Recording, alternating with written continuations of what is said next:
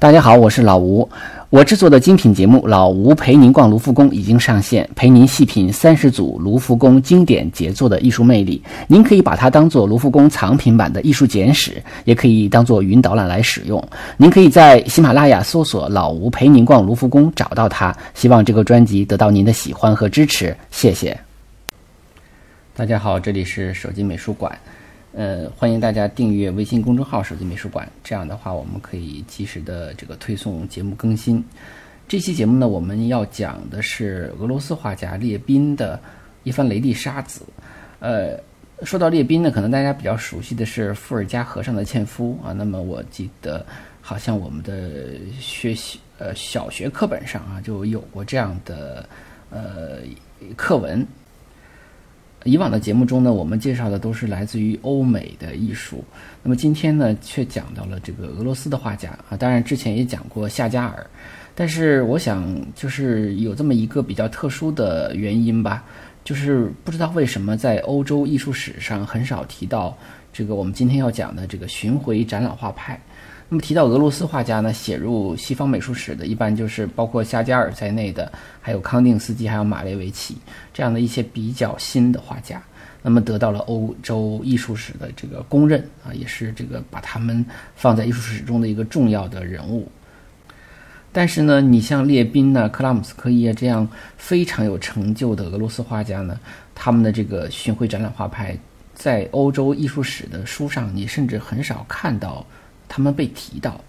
呃，我想呢，这个呃，最主要的原因是因为在他们这个巡回展览画派火爆的时候呢，当时这个像西方的一些印象派的绘画呢，已经开始发迹了，发发展起来了。那么他他们作为呃俄罗斯学院派的绘画呢，在这个呃审美上啊，在技法上啊，创新可能不够。更多的是一种题材上的一种创新啊，那也是针对本民族的一种题材上的创新，所以呢，呃，并没有什么新意。但是呢，他们的绘画的基本功非常好，所以他们画的肖像画、画的历史画、画的这个呃呃这个风俗画啊，都是都是非常有特色的，而且那个水平也很高。呃，今天我们要讲的这个伊凡雷帝沙子呢，是列宾的呃比较晚的一一幅作品了，也是他的呃等于后期的非常重要的一个代表作，啊是非常侧重于心理刻画。这幅画收藏于莫斯科的特里恰科夫美术馆。我们这里头提到的巡回展览画派呢，它时间大概是在呃就是一八七几年这样的一个时间，一八六几年、一八七几年这个时间。我们是知道那个时候正好是风靡法国的，就是开始是印象派了。那实际上巡回展览画派它的风格接近于，呃，比如叫做现实主义绘画，那也就是比较接近于法国更早期的像库尔贝、米勒这些画派，啊，所以呢，嗯，他们更多的是结合了自己国家的这个呃当时的这个时局啊和政治，那么更强调了现实主义。啊，更多的是这个批判现实主义，啊，这样的一个啊表达吧。呃，这个绘画的这个这个画派的来源呢，是最早是在这个彼得堡的呃美术学院，当时有一个就是这种学生的一个绘画比赛，啊，但是当时有十四名学生啊，他的主要代表人物就是克拉姆斯科伊，他呢是跟这个。学院说：“我能不能按照我自己的意意图来绘画？因为当时学院派嘛，学院派就比较刻板，他就会给大家规定啊题目、题材啊，主要就是神话题材的。当时呢，呃，这个学学院的这个委员会呀没有同意啊，而且呢，最后还把这几十四名学生给开除了。那么以克拉姆斯科伊为代表的这四名十四名学生呢，那么就公开的就与学院就形成了一个对立派。”呃，这个事件也是闹得沸沸扬扬，啊，史称叫“十四人暴动”。呃，后来这十四人呢，就开始这个离开学院以后呢，开始这个接活儿啊，办理办办了这种叫做呃美术家合作工厂啊，接这个呃作品的订单。当然，他们的主要目的就是我们不要再画神话了，我们要画真实的生活。啊，我们他们实际上是遵循了这个当时的这个思想家叫车尔尼雪夫斯基，他的一个美学原则叫做“美是生活”。啊，他们说，呃，这个车尔尼雪夫斯基说，艺术家的使命不在于追求那些不存在的美，也不在于去美化生活，而而在于真实的去再现生活。也就是这种艺术观，呃，开启了特别这个这个巡回展览画派的一个主要的创作的思路。嗯，那么在这个巡回展览画派的这个发展中呢，我们说十四人暴动以后，他们开始接活，后来呢，就是在来自于莫斯科的一个。画家叫玛莎耶多夫成呃建议成立一个巡回展览这样的一个协会，那么就是说大家会的会呃做的这个绘画作品呢可以进行全国这样的一个巡展，呃，那么当然这个想法呢是得到了十四人这种呃这个美术工厂的一个响积极的响应，所以他们就全情的投入其中，成为这个活动的啊最这个这个巡回展览运动的一个最主要的呃组成部分了。呃，而且呢，在巡回展览画派的这个呃发展过程中呢，还有一个最重要的推手，就是这个特里恰科夫兄弟，因为他们创造了这个，他们创建了这个呃特里恰科夫美术馆，那么后来是主要收藏巡回展览画派的作品啊，这也就是为什么呃这幅画收藏在特里恰科夫画廊，呃或者叫美术馆啊。而且呢，巡呃巡回展览画派在中国呢，前这最近这几年还展出了好几次啊。前几年来过北京的国家博物馆展出过，那么今年呢又来到了上海博物馆，在上海博物馆展出过。而且在上博的这个展出呢，还有非常精彩的克拉姆斯科伊的呃一幅肖像作品啊，叫做《无名女郎》啊。那么这这幅画呢，也被称为巡回的一展览画派的这个人物肖像画的一个代表作了啊，就是说。呃，选出一两幅画的话，那么就这幅画啊。当然，这个展已经结束了啊，就是我这个说的有点晚了。呃，上海的朋友估计喜欢美术的应该也都看过了啊，就是不用我介绍。那么这幅这个巡回展览画派，它从一八七一年开始到一九二三年结束，共举行了呃四十八次的展览。呃，这个时期的呃这个早期的像图图格涅夫。啊，列夫·托尔斯泰、契诃夫啊，呃，托斯托耶夫斯基啊，这些大文学家，但因为他们也主要都是批判现实的嘛，所以他们也是对这个画派给予了非常重要的支持。呃，这个呃巡回展览画派主要的人物呢，就是我刚才讲的克拉姆斯科伊，因为他就是十四十四人暴动的头儿啊，也是无名女郎的作者，呃，那么他也是这个教父级的人物。然后还有像比罗夫。像苏里科夫啊，苏里科夫画的历史画，像列维坦画的这个风景画，西施金啊画的风景画，还有更重要的就是我们今天要讲的列宾啊，列宾的呃重要作用可以说是在跟克拉姆斯科伊可以说是不相上下，呃，甚至他的这个成就更高一些，甚至我们说他最早就读的像这个呃圣彼得堡的美术学院，后来就更名为列宾美术学院了啊。而且呢，我们说十四人暴动的时候，当时列宾并没有是，并不是这十四人中的一个，因为当时他可能是刚刚，呃，进入到这个，呃，应该讲还没进入到呃这个圣彼得堡美术学院呢。但是他在上学的时候呢，同时又向这个十四人的这个美术联合工厂呢，啊，来呃这个拜这个克拉姆斯科伊为师啊，也学了很多，有时候学院里的也学，学院外的也学，而且这个。我们说这个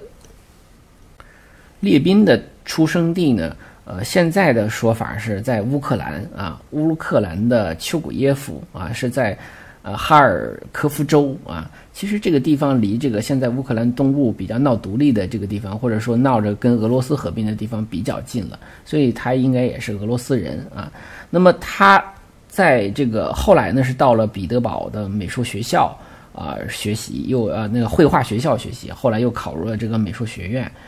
嗯，他成绩非常优异啊，而而且呢，呃，就获得了过这个大金质奖章。其实他是学院派里老老实实的，他这个比较聪明，他也没有 闹闹什么暴动什么的。那么他获得了个这种。呃，大金质奖章，然后获得了这个留学的经费，去啊意大利啊，去法国留学。他主要是在法国啊，法国学了很多呃，涉及到这个欧洲啊比较核心的这种西方美术。嗯，一八七六年的时候回国开始呃这个继续的创作，在一八七三年出发，一八七六年回国，在一八七三年之前他就画出了伏尔加河上的纤夫啊，也就是我们大家非常熟悉的那幅，也就是他的代表作了。那当然，这个由于意识形态的原因，所以这幅画可能在呃中国也是呃最受追捧的一幅画了。那到了这个呃一八，就是一八七六年他回来以后呢，就继续继续从事这种啊现代就是批判呃批判现实主义这个绘画的创作。啊，同时呢，这个也画一些肖像画，像他画的这个著名的作品有穆索尔斯基啊这样的作品，包括他给特列恰科夫啊也画过呃这个肖像画作品啊，当然这个不是照着本人画的，是这个当时特列恰科夫已经去世了啊，那么他画的这个作品，诶，也就是说，在上海和北京的展览都把这幅列宾的作品拿来了啊，因为这个作品呢，它既是特列克特列恰科夫。美术馆的创始人的这个这个肖像，同时他又是最著名的巡回展览画派的画家列宾的作品。呃，这个一八八二年的时候呢，这个列宾呢就是正式定居在圣彼得堡啊，他当然住在圣彼得堡的一个远郊啊，距离圣彼得堡大概有四十多公里的距离。那么这个时期实际上就是他的呃，应该讲就是他的这个艺术的巅峰了啊。呃，也也，我们说今天说这个伊凡雷帝沙子，基本上也是大概这个时间，呃，来这个来创作的。而且呢，说这个这里边插了一句个插曲啊，实际上跟这个画没什么关系，但我觉得也比较有意思啊。就是他晚年的时候，基本上就生活在这个圣彼得堡的这个远郊的一个小镇，但是在一九一七年的时候，我们都知道这个俄国发生了十月革命。呃，后来呢，这个就跟芬兰划界的时候，就把这个把这个圣彼得堡这个远郊的这个小镇就划给了芬兰，所以他就变成了芬兰人啊，等于他住住在自己的家里，就莫名其妙的就成了一个外国人。然后呢，呃，但是后来这个苏联政府又希望他能够回国啊，所谓的回国，实际上他人还是在那个他自己家里呢，但是希望他就回到这个。啊，苏联的这个领土上去啊，但是他后来没有回去啊，原因不详，也可能是年龄太大了，觉得没有必要再折腾了啊。也有人说他可能也是，呃，之前对于沙皇俄国的这种集权呢，这种恐惧一直都在啊，所以他可能对苏联政府呢也没有什么太大的这个信心。当然，后来到了后来这个领土再度调整啊，苏芬战争以后呢，那么他的这个小镇又重新划给了啊这个苏联，所以呢，他所住的那个小镇后来也被改名为列宾诺，那么也就是以他的名字来命名的啊。所以现在呢，大家如果去这个圣彼得堡的话呢，如果有时间，也可以去他所居住的小镇去看一看。呃，我们今天要讲的这个伊凡雷帝沙子呢，这幅作品应该讲，我选择它的时候呢，呃，就是也没有想，呃，就是怎么讲，就是觉得这个作品还是非常有吸引人的一面啊。但是在越准备的时候，就越喜欢这个作品，觉得这个作品非常的，呃，有冲击力啊。那么也是一个杀人，也是一个血呃血呃这个鲜血淋漓的这么一个画面啊，跟那个珍妮莱斯基的那个画有有一拼啊。但是这个画是一个历史史实啊，是一个真实的事件，是一个在俄罗斯人所尽知的这么一个事件啊。那么他把它很好的就还原了。呃，这里边讲的这个伊凡雷帝呢。呃，这里边就是我们这画面中会看到一个老人抱着一个年轻人啊，就是相对年轻一点的人。那么这个老人就是伊凡雷帝啊，他是叫伊凡四世啊，他的这个是呃莫斯呃是这个俄罗斯历史上的第一个沙皇啊，他之前呢是叫莫斯科公国啊，他从公国呢那变成了一个沙沙皇的这个俄国，所以他是一个创造历史的一个人物啊。那么沙皇的名字来自于凯撒啊，那么凯撒的名字叫 Caesar 啊啊，那么沙皇的这个英文发音应该萨啊，大概是这个意思吧。那么实际上他就是说大皇帝的意思啊。当然后来这个到了彼得一世的时候，彼得大帝的时候就直接称帝了，叫皇帝啊。但是呢，大家也习惯性的把俄罗斯以往的这些皇帝呢都叫沙皇啊。呃，我们说这个伊凡四世呢，他是小的时候三岁就继位了啊，但是当时是母亲摄政，但是他从他的成长的过程中呢，可以说是这个，因为他很小嘛，啊，这个权力主要是靠着这个呃，母亲的这种摄政，哎，这个说到这儿，我突然间想起了《权力的游戏》哈，因为之前我有也有网友给我留言说你有没有看《权力的游戏》，我是看了好长时间没有看明白。啊，最近刚刚 有点呃上路哈，就呃确确实是在历史上你看到这些王权的斗争的时候会呃真的很像啊，所以《权力的游戏》还是。有人说它是英国的这个叫玫瑰战争，其实我觉得它也融合了很多国家的这种王权斗争的这么一些呃抢来抢去的这种权力的之争啊，这些历史呃那么都融合在这个这个剧或者这个小说里了。那么伊凡四世呢，他在成长的过程中，因为那个权力斗争很厉害啊，所以还有各种暗杀呀或者怎么怎么着，还有，所以他的他。他在成长的过程中就非常恐惧紧张，然后对权力、对于安全感，那么他会有很急迫的那种呃要求啊。而且呢，再加上他出生的时候就是打雷啊，电闪雷鸣，所以大家就给他叫伊凡雷帝嘛啊，就说他他很他的出生就带来带来带有这样的一个自然界很特殊的一个背景。那么当然。呃，有人说他雷呢，还还有原因，可能就是他后来干的事儿很雷啊，他是进行过很多次的这种大大清洗、大屠杀啊，然后为了集权无所不用其极啊，所以也是一个对权力欲非常强的一个人。呃，他是一五四七年加冕的啊，而且他在成为沙皇以后，可以说是又重新编纂了这个法典呐。啊，修修呃修这个法呃法律啊，是吧？然后那个在行政、法律、财政、军队、宗教等各个方面进行了各种各样的改革啊。那么这个改革呢，其实最终一点就是要巩固他的专制政权，强化国家的中央集权。而且他对土地是非常嗜好的。我们都知道，俄罗斯是对土地的扩张是非常有瘾的啊，都包括到现在都是这样的。啊，实际上我们说，呃，伊凡雷帝性格比较暴躁。其实我们觉得整个俄罗斯族就是很暴躁哈。我们有个外号叫做，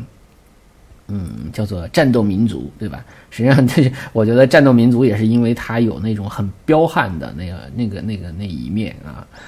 呃，他呢基本上就是一个独裁者啊，所以他呃通过各种各样的方式啊，比如说在领土上啊，他有这个叫特辖制。就是呃最呃富庶的啊最繁华的一些地方，他说这个是由沙皇亲自来统辖，还有一些叫普通区，那就是由这个贵族领主来统辖，那这个普通区就和边远山区了。这样的话，他就把这些大贵族大地主们就给力量就给削弱了，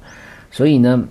他就是通过各各种各样的手段，法律的啊，这个政治的啊，包括这个。呃，财政的等等方式吧，来实现了自己权力的一个高峰啊！而且他如果反对他的话，他就进行大清洗、大屠杀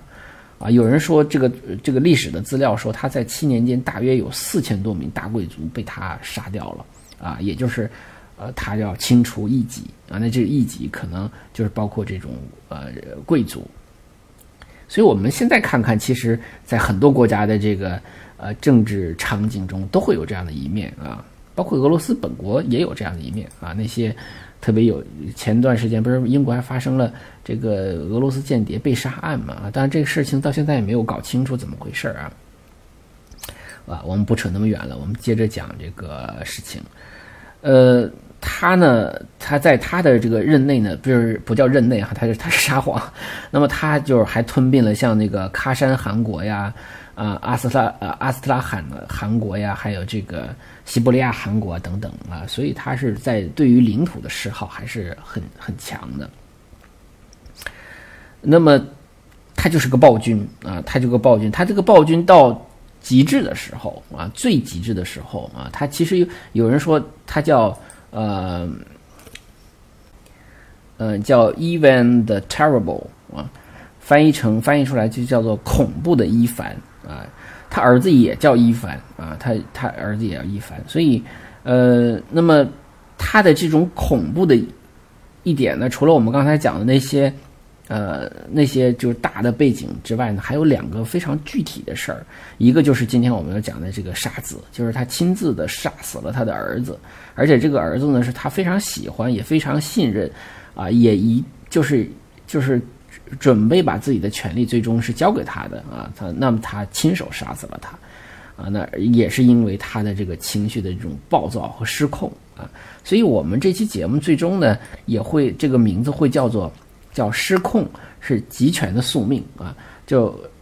我们说这个权力极极致到一定程度，达到达到最巅峰的时候，它就是会失控的。我们。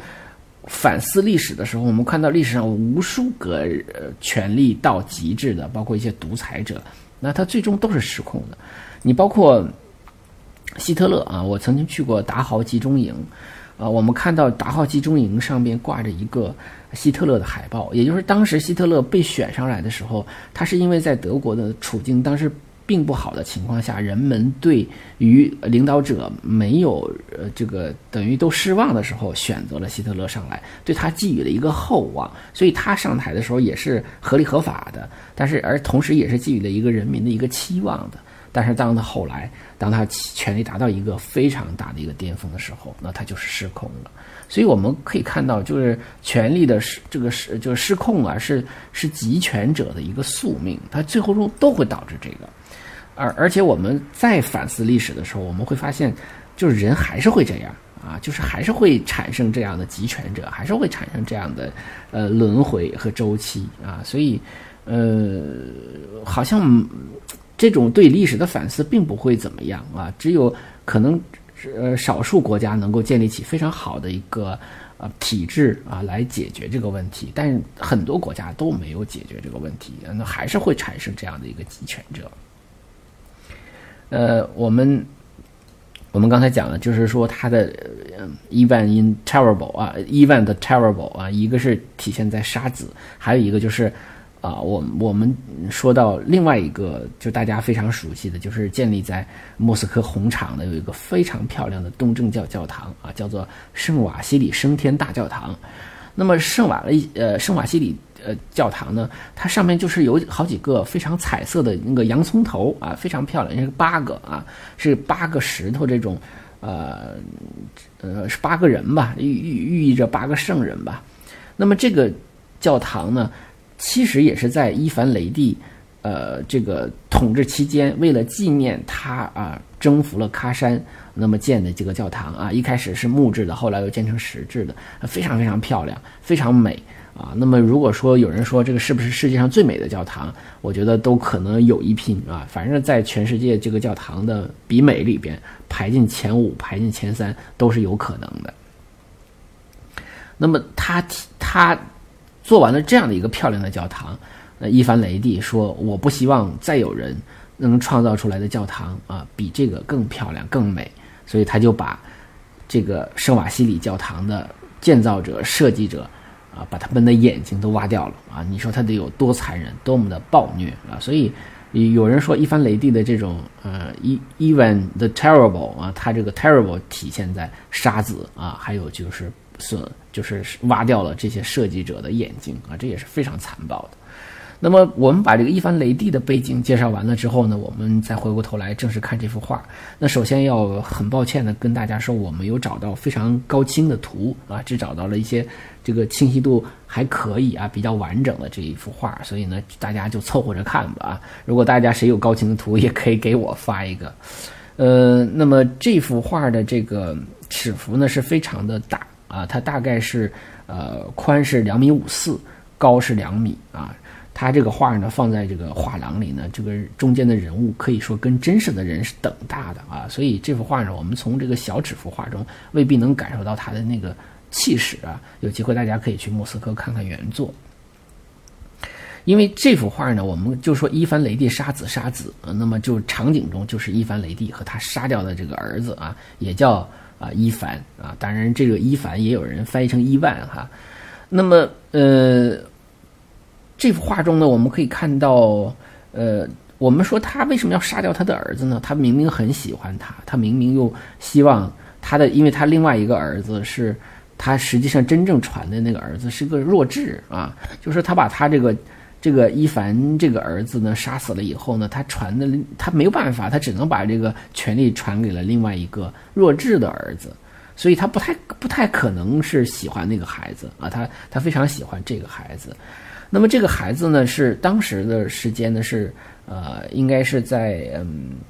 一五八一年的时候，当时伊凡雷帝已经啊五十一岁了，呃，而这个他的这个呃这个长子呢，就是这个伊凡呢。嗯，已经二十七岁了啊。原则上来讲，伊凡不应该是他的长子，应该是次子。但是因为那个时候是很多孩子就是养不活啊，那么真正他就变成了长子了，因为大儿子就很早就死掉了。呃，那么呃，传说有这么一个故事啊，这个故事呢，就是也是很多书上都讲这个故事啊。那应该也讲，可能是俄罗斯这种呃这样口口相传的这么一个故事，是说。呃，当时呢，因为伊凡斯呃伊凡雷帝呢是一个非常性格非常暴躁的人，就是动不动就发脾气，动不动就杀人，动不动就大打出手啊，这种都都干得出来。当时因为他的儿子这个伊凡已经娶妻了啊，当时的这个儿媳妇呢，呃，这个因为呃，在一个呃，就是因为已经怀孕了嘛，因为已经怀孕的话，就是在宫廷中的一一些场合的穿着呢，就穿的比较。简单比较可能比较为了追求舒适吧，可能也没有那么不堪，只是没有按照礼仪的着装着那种比较富丽堂皇的那种呃贵族的装饰。那么当时一凡雷帝就大大发雷霆啊，对这个甚至对这个儿媳是大打出手，因为当时他这个儿媳已经呃怀孕了，所以当他的这儿子一凡知道这个事儿之后，就一个是当然要赶到现场，当然要就是可能对他这个爸爸。就就说了一些啊，可能要维护自己妻子的利益的一些话，因为确确实实，你想想，她已经是一个怀孕的人，你怎么能大打出手呢？对吧？不能说打就打，说骂就骂哈。但是他性格是个非常暴躁的人，所以呢，他这个这个说着说着呢，他对他这个自己的亲生儿子也开始动了暴怒啊，拿着自己的权杖，一下子就击破了这个啊伊凡的。太阳穴，所以太阳太阳系里呜，这个血就流出来了。所以我们看到的这个场景呢，就是你看他抱着他的头的时候，他是按着他头的一侧，他的这个脸的左侧是嗯，血是从太阳穴那个地方是往下流的，而这个呃伊凡雷帝呢是捂着他这个太阳穴，也就是说，当他把他的儿子头打破的时候，血流出来的时候。他历史立刻就意识到自己干了一件非常非常蠢的事儿，那么他这时候他就把这个权杖往地上一扔，赶紧抱着孩子的这个自己孩子的这个头，啊！但是这个时期他也知道话好像无可挽回了，所以这幅这幅画呢，我们可以看到它特别特别动人，就在于它非常好的进行了这个心理的刻画。啊，我还是那句话，因为我没有找到太高清的图，大家只能说就着我们现在这个图来看。但是呢，我觉得好在就是说，尽管这个清楚清晰度可能不够啊，但是它的这个神，这个画中的那种呃那种精神还是很好的传递了出来。我们可以看到，就是非常明显的，就是这个伊凡雷帝当时他已经坐在了地上，因为他儿子是瘫倒在他的怀里啊，甚至他的这个儿子的右手还好像还。把着他爸爸的这个这个胳膊啊，那实际上也是一种呃浑身无力，因为血流过多了，已经很无力，是瘫倒的状态。所以呢，我们可以看到这个伊凡雷帝呢，他的这个眼睛是吧，一种很惊慌失措啊，一种不知道该怎么办啊，很无助、很很恐惧那个状态，因为这样的一个悲剧啊，那么制造这个悲剧的人竟然是他自己。是他自己亲手制造了这样的一个悲剧，也就是他自己人生最大的悲剧是他自己创造出来的，而且这个。而这个，而这个伊凡啊，死掉的这个伊凡啊，当时可能还没有死啊，睁着眼睛啊，也其实也是翻着白眼儿，但是这个时候就翻着白眼儿，基本上属于浑身无力的一种瘫倒的状态，所以他的眼神跟他父亲的眼神，实际上都虽然都是白眼，但是所表达出来的那种情绪是如此的不同，而且是如此的被我们就是一眼就能够感受得到，所以这个是非常非常厉害的，呃，那么。它前边你看那个有金属的权杖放在最前边啊，被丢在一旁了，而且它这个整个的地毯都是红色的啊，呃，我们可以看到，好像这个伊伊伊凡雷帝的这个眼睛啊瞪得很大啊，又像是后悔，又像是哎呀说儿子你不要死啊，呃。那种不可逆转的那种痛啊，那种痛，那种痛又是完全是自己的错所酿酿制的啊，这个这个悲剧，这个苦酒，自己给自己造成的这样的一个后果。而且我们说，画家通过这样的一个作品呢，一方面又预示了这个伊凡雷帝统治的这样的濒临的灭亡。那么，像向好像也是向观众来展示了这个沙皇的统治，好像也是要走到这个终局啊。另外一方面，它也阐释了一种人类非常复杂的情感啊，那种人性还有兽性啊交织在一块儿。而且从很多的细节，我们可以继续的来看，就是这个红，这个地毯上，一个是他脸上这个红色，还有就是地毯上这个红色。地毯这个红色呢，它是，它也是助长了这个画的这个血腥啊，它就是让整个这画面呢，红色就非常多，这种血腥的气氛就非常浓。而且我们会看到这个地毯呢，是因为有这种。剧烈的人体搏斗相相斗的这样的一个场景所造成的这个地毯就不平了啊，一会儿鼓起来一块儿，一会儿皱起来一块儿，所以呢，呃，地毯都发生了一个变动啊，所以也是展现了一个场景，就是说这是一个动态的一个场景，而且我们刚才看到了，我们说两双白眼，对吧？啊，一个是这个伊凡的啊，不知所措的啊，这种恐惧和绝望，还有一个就是呃，这个伊儿子伊凡的这种。濒临死亡的一种苍白无力，而且我们看到了，呃，背景中的椅子啊是翻倒的啊，说明在打的时候，那么这个把这个椅子也掀翻了啊，也有可能是一怒之下自己踢翻的，也有可能啊，还有就是，哎，椅子上面的抱枕哈靠枕啊掉在了地上，这样的整个的场景，除了这两个人之外，那场景都是非常凌乱的，但是这个场景中没有其他的人，只有这个。呃，被刺就被杀死的儿子和这个所谓的凶手啊，呃，也是当然也是真正的凶手，就是伊凡雷帝本人。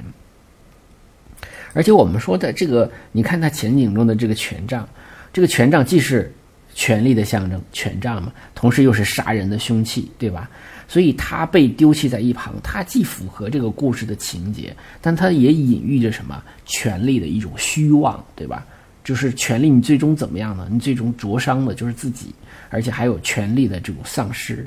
对吧？他最终还是失掉了这个权利。所以，整个这个画中的这些细节呢，都让这个故事，让这个场景呢变得非常的深刻，让我们非常深刻的去理解这个故事的非常重要的一个寓意啊！它就仅仅不仅仅是一个历史事件了，它也给了我们太多太多的思考。所以，我觉得这个场景是一个非常戏剧性的画面，它让观众。觉得自己不像是在看画，而是像在看一个电影、看一个戏剧，甚至有一种人在现场的那种历史见证人一种的感觉啊！而且他的这个技术手法呢，其实因为他去过法国，也去过意大利啊，他也知道当时呢，实际上七几年的时候，他可能也看过一些印象派的绘画了，但是可能受到影响还是小一点，他更多的可能还是研究这种。呃，法国学院派呀，或者更古典绘画的这种影响，所以有人说他的这个呃绘画的手法呢，啊，那么就这幅画来讲是非常非常像这个伦勃朗的啊。这之前我们也讲过伦勃朗，所以大家也可以呃对比一下是不是像啊。据说这幅画在展出的之后，被啊当时的一些官员说认为这是有指有这种好像暗喻讽刺。啊，这个沙皇的一个政治倾向啊，因为当时一八八一年的时候也发生了很多很多的这个政治事件啊啊，当时的沙皇遇刺，然后那么继任的沙皇又对这个一些这个革命者进行了大肆的屠杀，所以也有人认为他是有这样的一个寓意的啊。那么这幅画呢，被官方呢后来也是从这个展览中撤掉了。但是我们说，这也是因为列宾的当时的这个时间也比较靠后的晚期作品嘛，这也是他技艺上的一个巅峰了啊。据说这个托尔斯泰也看过这幅画之后，也觉得说是，哎，这幅画太好了，说画的这个技艺的高超哈，而且又不露痕迹啊，这个非常的厉害。所以呢，这幅画就是这个背景中的这个伊凡雷帝呢，把他的这个儿子杀死了之后，其实没几年他自己也死了，所以他可能也是处于一种。呃，五十三四岁啊，也就去世了。当然，也有人说说这幅画中的这个伊凡雷帝画的有点太老了啊。他实际上本来才五十多、五十一岁嘛，他不可能这么老的啊。但是他也是想画他的，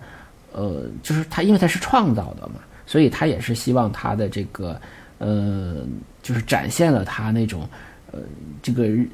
所谓到极端到巅峰的时候的一种。衰老之后的人的那种状态啊。也有人说，这个好像伊凡雷帝晚年的时候也得过什么糖尿病啊，所以他的情绪不好，可能跟他的身体状况也有关系。还有这么一个说法，就是，呃，列宾在画这幅画的时候呢，是找了一个青年作家啊来当这个呃这个皇子的模特。呃，有人就问他说：“你为什么要找这个作家？”呃，列宾就说：“说我觉得他呀。”我在他脸上看到了一个让我非常震惊的，而且有一种厄运即将来临的一种神情啊！他那个说这个作家呀，脸就是一个短命者的长相。你看，哈，画家还得有相面之术，他就觉得这个人哈，就是跟他想象中的这个呃被杀死的伊凡特别像，他就感觉他脸上长得用现在词儿讲，长得比较丧啊，所以呢，他就，但是特别特别，咱不能说有意思吧，特别巧的是。这个后来，他这个作家很快就是得了精神病，然后突发掉坠楼而死。所以这样的一段经历也是说明了，好像这个画家有一种神奇之眼，他能从这个人生身上能够看到一种很宿命的东西，也就是从面相上能够看到一些这样的东西啊，非常的有意思的一个一个，也不能叫有意思啊，毕竟这个人是死了，就是比较比较神的一个事儿。这幅画呢，我们说有很多的名画都会有不同的境遇啊。如果有很特殊的境遇的话呢，就会非常的呃有传奇。那么这幅画也是这样的，呃，在这个一九一三年的时候啊，这个在特列恰科夫画廊有一个拿着刀进来的一个观众哈，他们在这个这幅画上划了三个大口子，那么这个画就被损坏了。呃，也没有，其实这个事情最后也是没有查清楚这个人到底为什么要干这个事儿啊。有的人也说他好像是为了，为了这个在在在这个什么罗班诺夫王朝执政多少年之际，向沙皇来献礼哈，就是我来破坏这个邀功请赏。呃，那么当然后来这幅画已经被修复了啊，但是毕竟这幅画曾经有过一个被损害的一个这么一个传奇吧。嗯，我们回过头来再说伊凡雷帝。其实伊凡雷帝这个人呢，评价应该是比较两极的。一方面他是很暴虐的，啊，很丧心病狂的啊。但同时呢，因为他的这个中央集权，他的行政效率比较高，所以他也可能也有了很多的伟业，对吧？有很多的伟业，有很重要的这个成绩。但是为什么这个时候，呃，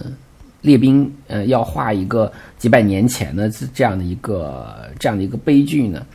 呃，我我觉得当时是这样的，就是在呃列兵那个时代是非常流行这种悲剧美学的，也就是悲剧是第一美学的，而且流行的是批判现实主义的啊。你想想当时的这个像列夫·托尔斯泰都是批判现实主义作家啊，所以他要批判现实。那么通过画伊凡雷帝杀子，其实要要批判的是在一八八一年的俄罗斯的现实，也就是借古讽今。呃，还有还有就是他受到了当时的音乐家，呃，像这个科萨科夫，呃，这个科萨科夫是呃强力古人团中的一个非常重要的音乐家。那么他受到他的音乐的影响，就是呈现出的一种比较悲剧的力量。他觉得悲剧非常非常有力量，所以他就希望说，哎呦，我能不能也因为他是音乐家嘛，我是画家嘛，我能不能创作出来一种作品啊，可以和他的音乐相媲美啊？我来。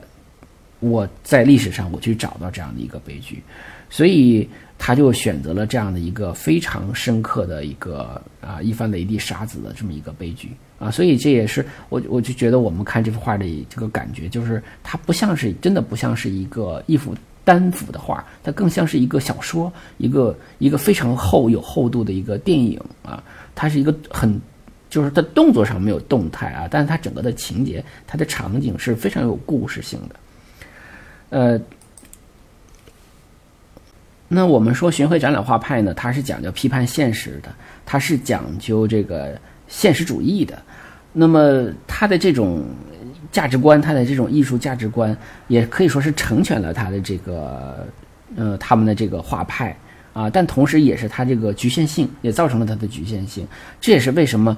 欧洲的艺术史很少把巡回展览画派纳入其中的一个原因啊，当然还有一个原因就是俄罗斯是一个呃不欧不亚的一个国家啊，它是处于欧亚交界处，所以呢，它发展的这个路向呢，既不是亚洲式的，也不是欧洲式的啊，当然也不是美国式的，它是有自己的一套体系。到包括现在也是这样，包括你看现在俄罗斯，欧洲人对它有各种各样的这个，你像欧洲的一些像英法德对它有各种各样的这个呃微词啊，那么美国和俄罗斯之间也有这样的一个。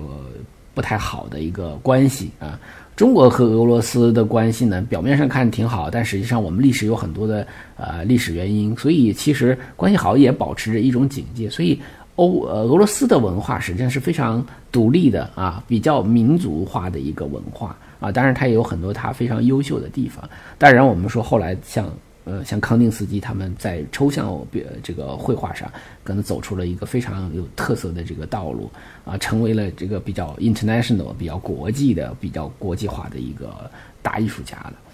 呃，那么关于。呃，这幅画呢，《伊凡雷帝沙子》呢，我就讲到这儿啊。这也是我基本上第一次来讲这种不是太主流欧洲艺术的作品啊。但是从技法上来讲，它是没有问题，它就是古典绘画中的一部分，它就是学院派的绘画啊。但是这幅画，我个人觉得，不管它呃呃这个这个画派怎么样啊，不管列宾的这个知名度在西方怎么样，但是呢，就这幅画来讲，是非常非常精彩的啊，也非常值得一看的。